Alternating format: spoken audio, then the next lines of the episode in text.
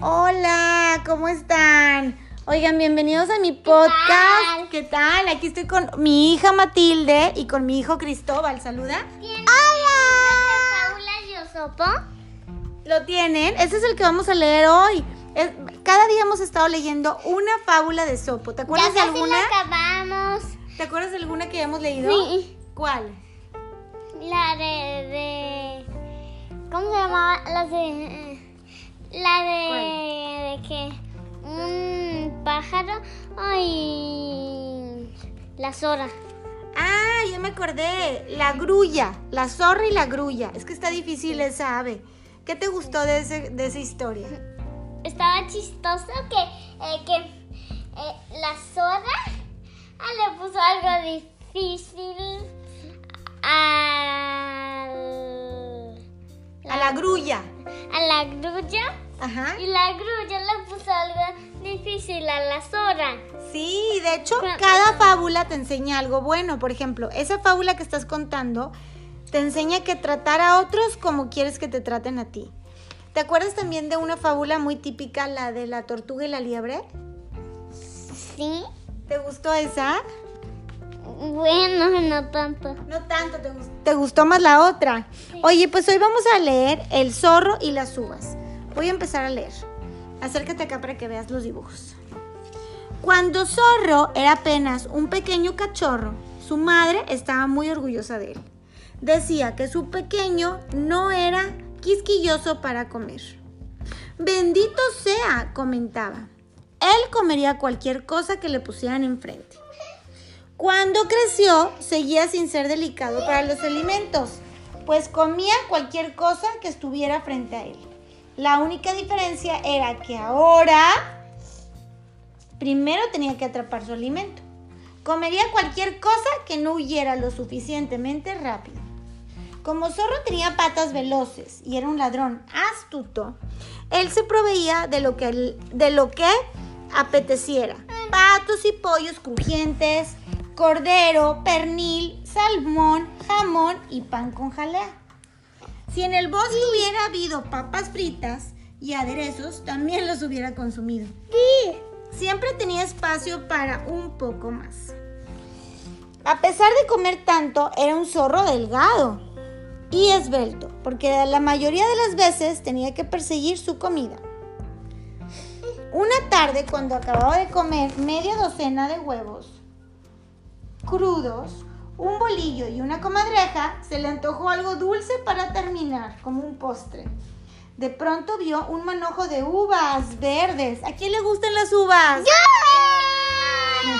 Que colgaban sobre un muro.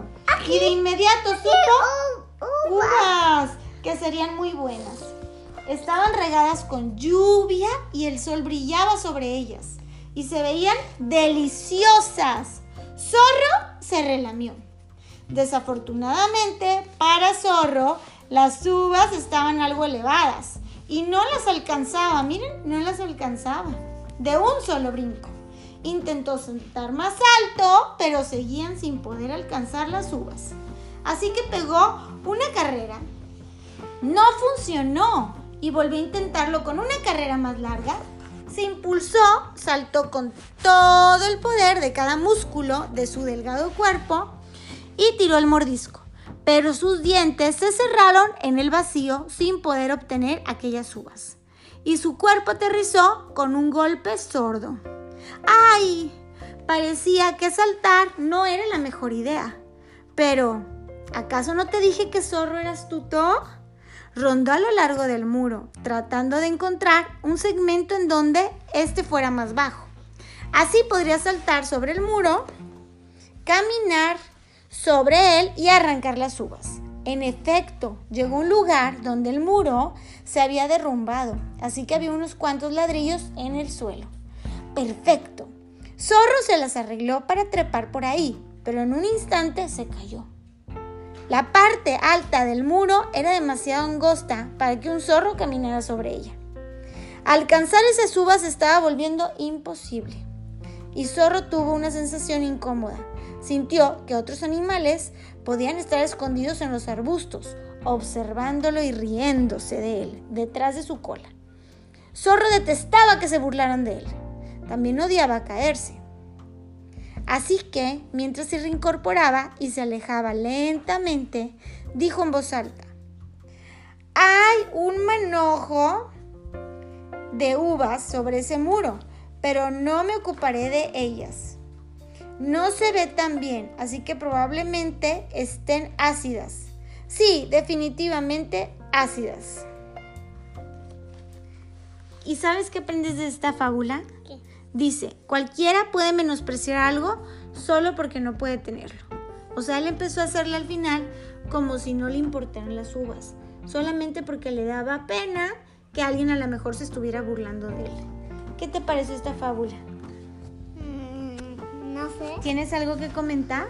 Mm, no sé. ¿Alguna vez has menospreciado algo que, que no puedes tener?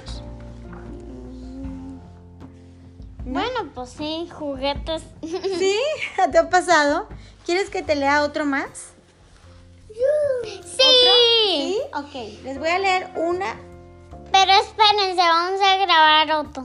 Aquí mismo lo podemos grabar, que siga, ¿sí? Nah. Para no pararlo, para que esté más largo. No. Mira, llevamos 6 minutos 22 segundos. Aquí va el tiempo. No. La siguiente historia se llama El león, la zorra y las bestias. ¿Has escuchado la noticia? La pregunta estaba por todas partes, recorriendo cada lugar del bosque. La cabra dijo al borrego. ¿Has escuchado la noticia? El león está muriendo. Nunca. ¿Quién te dijo eso? preguntó el borrego. Lo dijo el mismo león, respondió la cabra. ¿Quién es él? Estaba tan débil que solo pudo arrastrarse hasta la entrada de su cueva y murmurar que todos deberían ir a verlo. Es tan noble, ¿no crees? Quiere que lo visitemos uno a la vez para que pueda despedirse de todos en turno y quiere que todos escuchemos su última voluntad y su testamento. ¿Qué? Es una última, no sé qué, preguntó el borrego. ¿Es como una canción?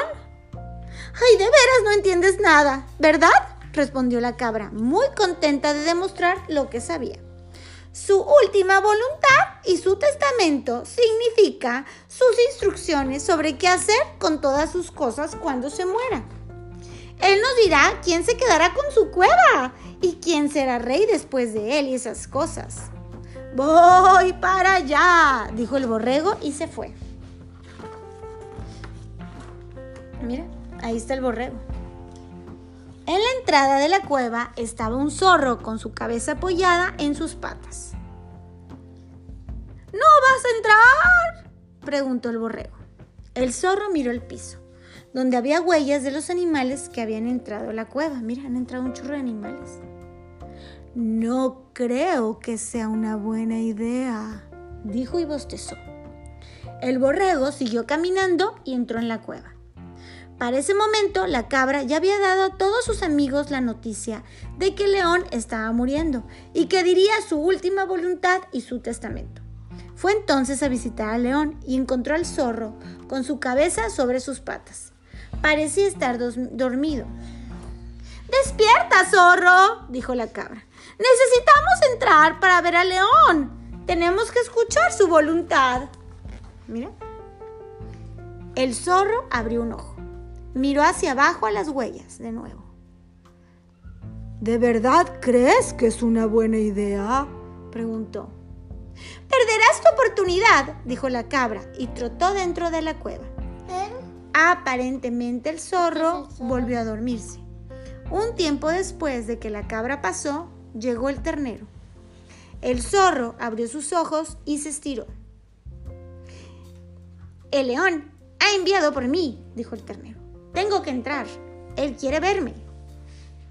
Eso de verdad no es buena idea, ¿sabes? dijo el zorro. Se sentó y observó ¿por qué las huellas. dice ese? Porque mira, solamente se ven las patitas hacia la entrada y nadie sale. Dijo el zorro, se sentó y observó las huellas. Tal vez deberías regresar a tu casa. Pero es lo que dice León, insistió el ternero. No puedo hacer esperar. Y entró trotando en la cueva. No, hombre, cosas. Conforme pasaba el día, el bosque quedó en silencio. No llegaron más animales a la cueva. El zorro que escuchó que algo se movía dentro se sentó muy derecho, con las orejas levantadas, su nariz crispada y la punta de su cola moviéndose de lado a lado. El león apareció en la entrada de la cueva y frunció el ceño al zorro. ¿Qué haces aquí, zorro ocioso y desobediente? gruñó el león. ¿No sabes que me estoy muriendo? ¿Por qué no has venido a mostrarme tu respeto? Su Majestad, exclamó el zorro, me da mucho gusto verlo mejor. Luego de retroceder algunos pasos continuó, pero hay tantas huellas que conducen al interior de su cueva y no puedo ver ninguna que salga. Han entrado tantos y hasta ahora ninguno ha salido. Yo les dije que tal vez no era una buena idea entrar. Luego se dio la vuelta y corrió. Y siguió huyendo hasta que estuvo a salvo en casa.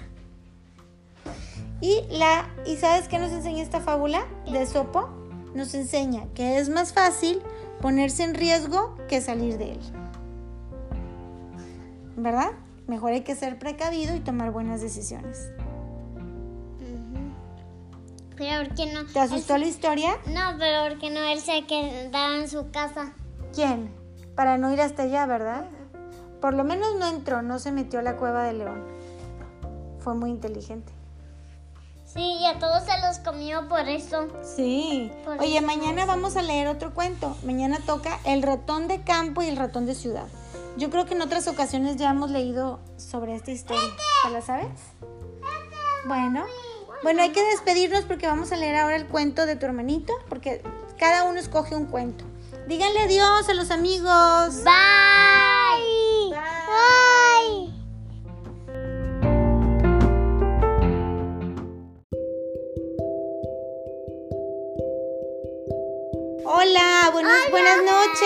Bienvenidos a mi podcast de Hello Gaby Rodríguez. Y también es de mis hijos que están aquí conmigo. Saluda. Hola. Y saluda. Hola. Aquí estoy con mi hija Matilde, que tiene 5 años, y Cristóbal tiene De. 3. No. Dos. Vas Tres. a cumplir tres. Ya vas a cumplir tres casi, muy bien. Oigan, hoy les voy a leer un cuento. ¿De qué? ¿Qué, qué estamos leyendo, hija? Fábulas de sopo. ¿Y, y qué son las fábulas? em, de anim que son puros animales y se portan como humanos. Sí, ¿verdad? Y también las fábulas aprendemos siempre algo, ¿verdad? Nos enseñan algún valor. Siempre hay un aprendizaje. Hoy vamos a leer El ratón de campo y El ratón de ciudad. ¿Están listos? Sí. Muy bien, dice. Todos los días las carreteras retumbaban desde la ciudad hacia el campo y del campo a la ciudad. Del campo llevaban a la ciudad leche, queso, mantequilla y vegetales, cartas y paquetes. En sentido opuesto llevaban ollas y sartenes, bonetes, libros y más cartas y paquetes. De modo que si un ratón de ciudad quería realizar un pequeño viaje, todo lo que debía de hacer era saltar sobre una carreta. Eso es lo que hizo Marcos Oreja Rosa cuando fue al campo a visitar a su primo José. En la reja de la granja, Marcos se alisó su lustrosa piel, así. Tomó una bocanada de aire de campo y tosió. y tosió, sí. Pues no estaba acostumbrado al olor de las vacas. Caminó delicadamente por el sendero de la granja, llevando cuidadosamente su cola sobre sus brazos y encontró cerca de la orilla de un campo de grano amarillo un pequeño refugio bien arreglado construido con paja tejida. Marcos tocó en lo que parecía ser una pequeña puerta. ¿Cómo tocó? Toc, toc, toc, toc, toc, toc. Pero nadie respondió, así que se asomó para mirar entre los huecos de la paja. Recostado en el refugio, un ratoncito café, ah no, este es el del campo, mira. Regordete estaba sobre su espalda. Como sus patas escondidas con sus patas escondidas y sujetando su cola. Estaba roncando. ¿Alguien sabe ese ruido de roncar? Se veía muy tranquilo, o sea, estaba dormido. como Marco tosió amablemente. Buenas tardes, José, dijo. José dejó de roncar y se sacudió. ¿Qué? ¿Qué? alcanzó a decir. Pero cuando abrió los ojos y vio a su primo, saltó sobre sus patas, lanzó sus brazos alrededor de él y lo abrazó. Marcos, dijo. Qué bueno que vienes. ¿Estás bien? Se ve que necesitas un poco de aire fresco del campo. Cuéntame todo del lugar donde vives. Pero primero toma algo para que te refresques después de un viaje tan largo. Entra y descansa mientras te traigo algunas bebidas y algo bueno para de comer. Ah, sí, sí, claro. Ah, gracias. Muchas gracias. Tartamudeó Marcos, mientras José se balanceaba por el sendero. Marcos se sentó y se abanicó con una pluma. Estaba desagradablemente sorprendido. No recordaba que su primo tuviera un abrigo. Un abrigo tan tosco, o sea, su pelaje. Eso, ¿verdad? Tosco es burdo, o sea, como que no, no elegante, muy así, muy duro. Y un olor como borrego y tierra. En la ciudad donde vivía Marcos podías encontrar un poco de jabón si sabías dónde buscarlo, y la gente dejaba cepillos y peines por ahí. No había excusa para haberse desaliñado, estaba todo así desarreglado. Se acordó que ahora estaba en el campo y que debía aprovecharlo, pero igual rizó sus patas fastidiosamente, así mira. Prefería no tocar nada si podía evitarlo. Se escuchó un susurro en los tallos del granero, del grano. Y apareció José con sus patas llenas. Mira. Aquí tenemos, anunció José. Bajo dos pétalos de amapola para usarlos. Uvas. Como platos, mira. Estos son los platos que traía. Y extendió una comida. Eran granos, grano, moras del seto y agua de lluvia en tazas de bellota. Estas son las bellotas. Oh, todo es muy pintoresco, dijo Marcos. Se ve emocionante. ¿Estas son uvas? Sí, uvas. Y dijo, pero ¿cómo sobrevives en invierno? No puedes sobrevivir aquí. No, generalmente me mudo a los establos en invierno, dijo José. Es bastante seguro ahí. El gato no se molesta en explorar lejos de la casa y los caballos son amigables. Hay mucho alimento y no les importa compartirlo conmigo. Vivimos de manera muy sencilla aquí. Mmm, dijo Marcos, a quien no le agradó la idea de beber solo agua toda la semana. Una gota de vino tinto hubiera estado muy bien. Marcos pasó unos cuantos días en casa de José pero le incomodaba el refugio y se hartó de ver tantos granos y moras. Bueno, aquí estamos leyendo Matilde y un libro y Cristóbal como que está leyendo otro. Espero que no se escuche lo que está diciendo.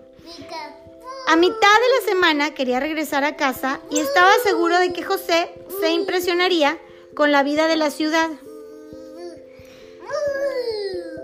Es mi turno de ofrecerte mi hospitalidad, sugirió. Ven conmigo en la carretera. Prueba la vida de la ciudad. Y quiero decir, prueba. Papas rostizadas, jalea, croissants, pasteles. No estoy seguro, dijo José. Supongo que todos ustedes en la ciudad son ratones muy listos y educados. Saben todo acerca de los modales en la mesa y esas cosas. Yo nada más me expondría para nada, José, dijo Marcos. No tienes nada de qué preocuparte. Por favor, por favor, ven. Así que los dos ratones se treparon en la siguiente carreta y se asomaron sobre la orilla de un gran queso redondo mientras la carreta se zangoloteaba hacia la ciudad. Al principio, José estaba muy nervioso como para hablar y luego estuvo demasiado sorprendido. Las carretas llenaban las calles y las casas que estaban unas junto a otras tenían chimeneas que llegaban al cielo. El ruido era diverso, traqueteo de ruedas, perros ladrando comerciantes gritando, puertas que azotaban y un clan clung ding de repiques de relojes. Timbres y herraduras sobre adoquines, el sonido ensordecedor de una campana hizo que José corriera a esconderse detrás del queso. ¿Qué fue eso? preguntó. Es solo la campana de la escuela, dijo Marcos, que disfrutaba de la vista y de los sonidos de la ciudad. Significa que es hora de que los niños salgan de la escuela. ¿Tienen que advertir a la ciudad que los niños regresan? se preguntó José. Cuando la carreta se sacudió al detenerse, los ratones saltaron de ella y cayeron en medio de la calle. Fue un momento terrorífico para José, quien esperaba... Ok, ahorita lo leo. Quien esperaba ser atropellado en cualquier momento. Pero Marcos lo jaló hacia un hueco debajo de una puerta trasera y luego por un agujero de la pared. Nos quedaremos aquí por el momento, dijo Marcos, sin aliento. Es mejor que nos escondamos aquí hasta después de la cena. ¿Escondernos de qué? preguntó José. Pero Marcos pareció no escuchar. Estaba arreglando lana y plumas en un nido. Te ves exhausto, dijo Marcos a José. Duérmete antes de la cena. José trató de dormir, pero le tomó mucho tiempo sacar todos esos ruidos de la cabeza y de su nariz aquellos olores que le eran desconocidos. Había pintura y esmalte y el olor de un animal que debió haber reconocido sin lograrlo. Por fin se quedó dormido y despertó cuando Marcos sacudió su hombro. No hay nadie en la cocina, dijo Marcos. Toda la familia se fue a la cama. Es tiempo de un festín. Por lo general José cenaba mucho más temprano, así que tenía un hambre atroz. Siguió a Marcos a la cocina y afanosamente comieron las migajas del piso. El pan era muy bueno, pero Marcos, que deseaba darle un placer a José, le dijo que probara un poco de todo. Esto no era lo que José acostumbraba. Algunos de los quesos tenían un sabor demasiado fuerte y extraño, y las nueces estaban cubiertas de sal y especias. Los pasteles, jalea y galletas eran demasiado dulces para un ratón de campo acostumbrado a las moras de seto, y no podía entender cómo podrían gustarle a alguien el vino. Encontró algunos vegetales muy buenos y estaba masticando alegremente los chícharos cuando Marcos gritó: ¡Gato! Mira. José huyó al agujero más cercano con la boca todavía llena de chícharos.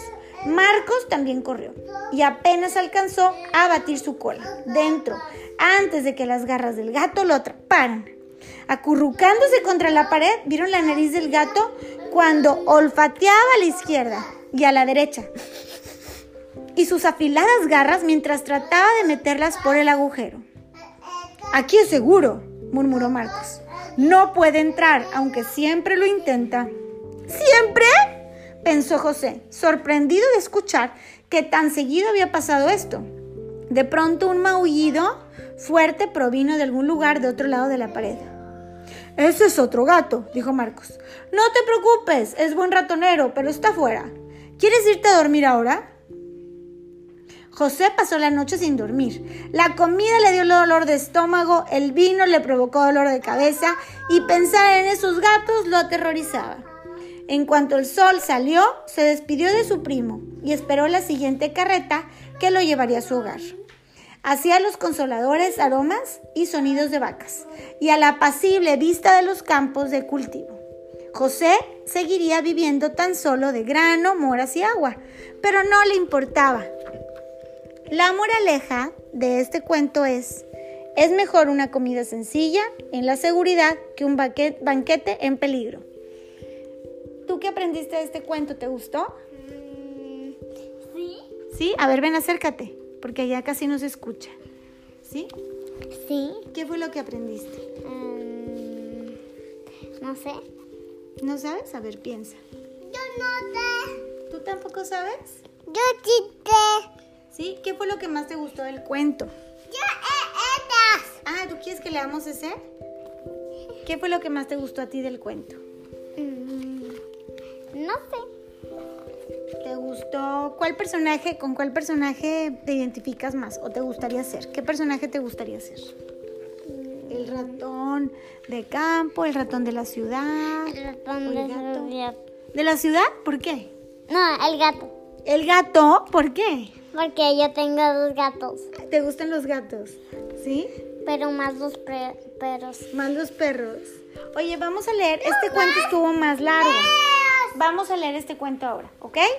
Mañana va a seguir. A ver, diles. El ganso de los huevos de oro. Ajá, sí, ese. Bueno, hoy vamos a leer otro cuento que se llama Frederick. Este cuento lo escribió Leo Leoní, ¿ok? Vamos a ver, Frederick, este, ¿quién escogió este cuento? ¡Yo! Muy bien, a ver. Frederick. ¡El un ratón coco! con una flor roja y dice, a lo largo del prado donde las vacas pastaban, Una flor roja. Ah, en la camisa. Digo, la blusa. Donde las vacas pastaban y los caballos trotaban, había un viejo muro de piedra.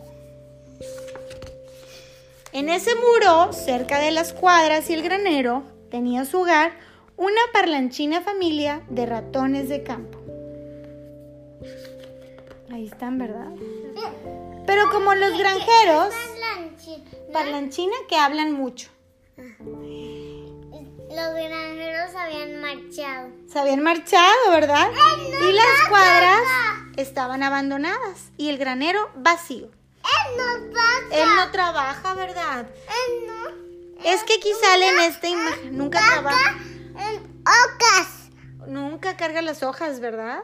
Están varios aquí cargando comida y hay uno que no está trabajando y dice, y cuando el invierno se acercaba, los ratoncitos empezaron a almacenar maíz, nueces y trigo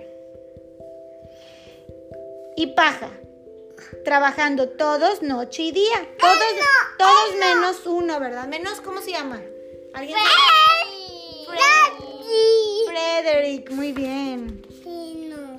¿Y tú por qué no trabajas, Frederick? Le preguntaban los demás. Yo trabajo, le respondía Frederick. Recojo rayos de sol para los días fríos de invierno. Y cuando veían a Frederick sentado mirando el prado, le decían, ¿y ahora, Frederick? Él simplemente respondía, recojo colores para los días grises de invierno. Y una vez vieron a Frederick que parecía adormilado. ¿Estás soñando, Frederick? Le reprocharon. Pero Frederick les contestó, no, estoy recogiendo palabras.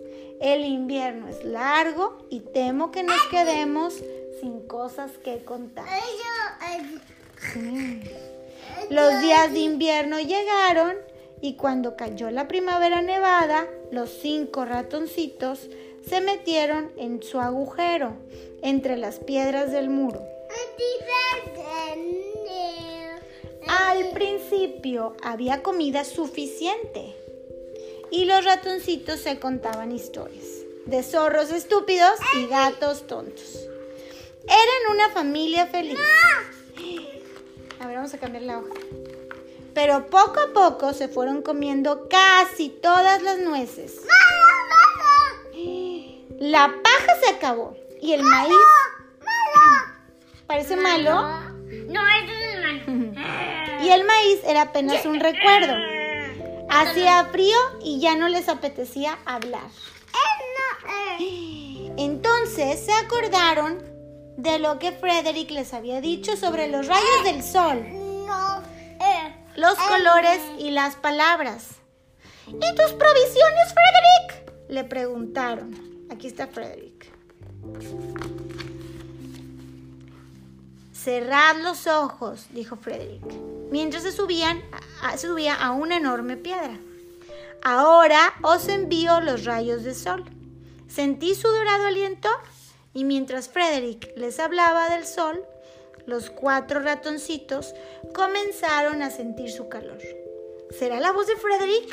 ¿Era magia? ¿Qué hay de los colores, Frederick? Preguntaron ansiosamente. Cerrad los ojos otra vez, dijo Frederick. Y cuando les habló de las azules pervincas, de las rojas amapolas en los trigales amarillos y del verde de las hojas de los arbustos. Vieron tan claramente los colores como si los tuviesen pintados en su imaginación. Sí, no, no dijo nada del rosa, ¿verdad? Es que hay un dibujo con los ratoncitos como diciendo cosas y hay varios colores y sale un, un azul, rojo, verde y amarillo y hay un rosa. Pero en, la, lo que leí no dice nada del rosa. ¿Y las palabras, Frederick? Frederick se aclaró la voz. Esperó un momento y como si hablase desde un escenario dijo, ¿Quién esparce la nieve? ¿Quién derrite el hielo? ¿Quién pinta de gris los días? ¿Quién los hace bellos? ¿Quién siembra la primavera con hojas de trébol? ¿Quién apaga el día? ¿Quién enciende la luna en el firmamento? Cuatro ratones de campo que viven junto al sol. Cuatro ratones de campo son cinco. como tú y como yo. Ah, es que no está hablando de los ratones nada más. Está hablando, escucha, escucha. Uno es ratón primavera, que viene con aguaceros de las, de las estaciones. Y luego dice, otro es ratón verano, que abraza con fuego. Después viene el otoño con nueces y trigo. El último es invierno con los pies fríos. Cuatro estaciones, qué suerte tenemos. Ni una de más, ni una de menos. Cuando Frederick terminó, todos le aplaudieron. A ver, aplauden. Eso. Pero Frederick dijeron, tú eres un poeta. Yo aplaudo más fuerte.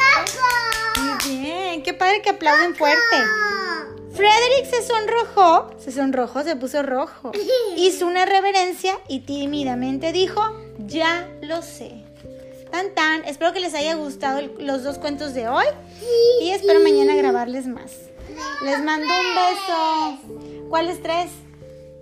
No, de de y... Y de ciudad era uno y este, dos. ¿Eran uno? Sí, es que estaba súper largo ese. Pero mañana les cuento otro. Ya nos vamos a dormir. Bye.